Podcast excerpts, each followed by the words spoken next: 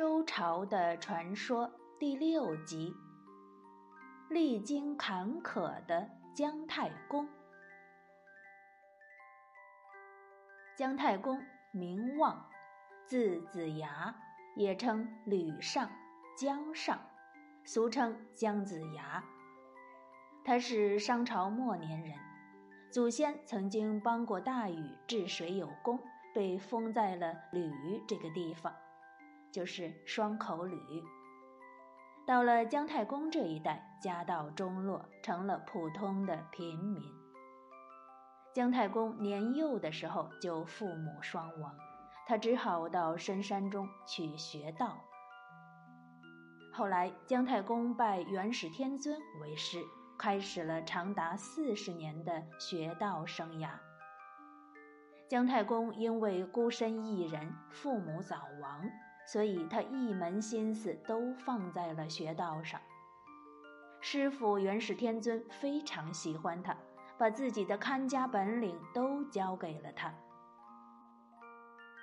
有一天，元始天尊把姜子牙叫到了身边，说：“姜子牙，你尘缘未了，为师派你下山辅佐明君。”姜子牙疑惑地看着师傅说。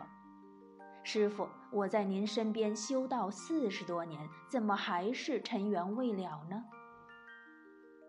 元始天尊捋了一下长胡子，说：“天机不可泄露，你还是择日下山去吧。”姜子牙知道说什么也没有用了，只好回去收拾行囊，准备下山。第二天，姜子牙离开了师傅，下山寻找明君。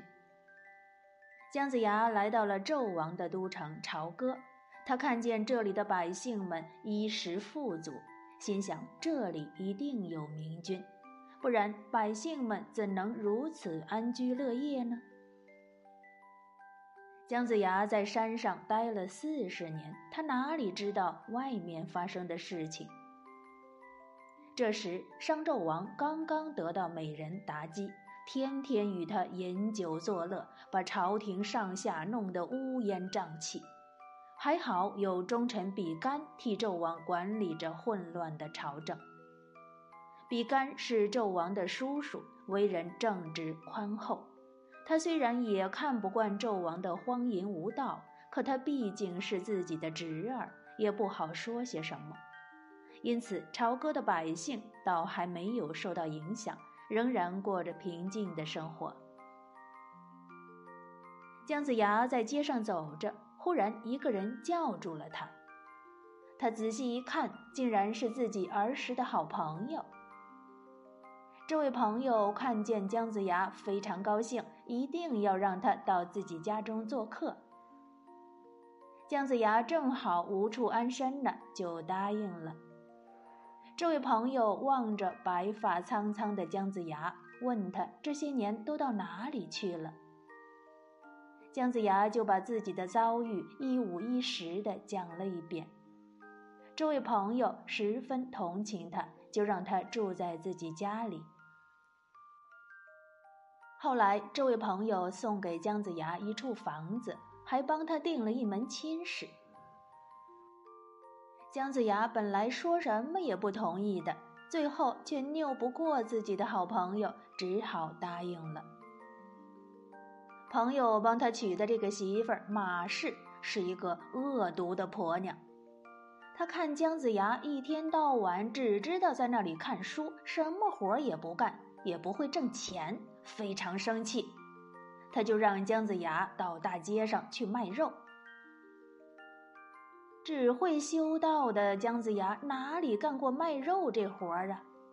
到了集市上，他把肉往那儿一放，就坐到旁边看书去了。卖肉不吆喝，怎么能卖得出去呢？就这样，一直到晚上也没卖出去一块肉。等姜子牙把肉拿到家里，马氏一看，肉都臭了。气得大骂姜子牙真是个没用的东西。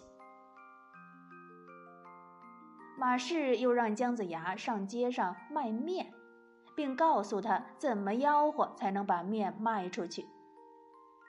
姜子牙没有办法，只好挑着面到市场上去卖。他按着马氏教他的办法去吆喝，果然管用，有不少人都来买他的面。可是刚刚卖出去一点儿面，远处突然来了一匹快马，把他的面都打翻了，撒得满地都是。就这样，姜子牙回家又挨了老婆马氏一顿臭骂。最后，在他的好朋友的建议下，姜子牙在朝歌城开了一个卦摊儿，啊，就是给人家算命算卦。没想到这姜子牙算卦还是有一套的，十分灵验。不久，整个朝歌城都知道这里有一个活神仙姜太公，连纣王都知道这件事儿了。他就把姜太公招进了皇宫，封他做了一个小官儿。到这时，姜太公还以为自己终于有了辅佐明君的机会，哪想到这纣王是一个荒淫无道的昏君。后来，纣王挖了酒池，建了肉林，还设立了炮烙的刑罚，越来越暴虐无道。最后，他还把自己的叔父比干挖了心。姜太公看到这些，非常失望，心想：看来师傅说的明君另有其人。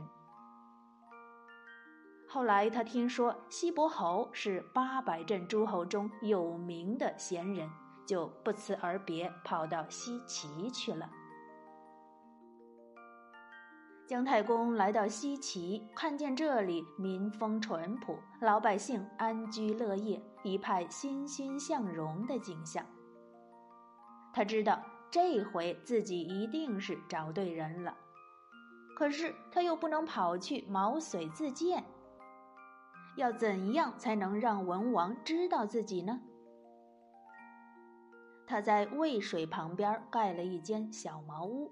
每天都在渭水边钓鱼。说来也奇怪，别人钓鱼的鱼钩是弯的，而姜太公钓鱼的鱼钩却是直直的。他就每天拿着这个直直的钓鱼钩，跪在一块石头上钓鱼。为啥不坐着呢？跪着多累呀，这膝盖不疼吗？找个小马扎坐着呀！你看，这天长日久的石头上都给这膝盖跪出来了两个深窝。在渭水河畔钓鱼的渔民们看见太公用直钩钓鱼，非常好奇，就跑过来问他：“先生，你为什么用直钩钓鱼呀？”太公只是淡淡的回答道：“愿者上钩。”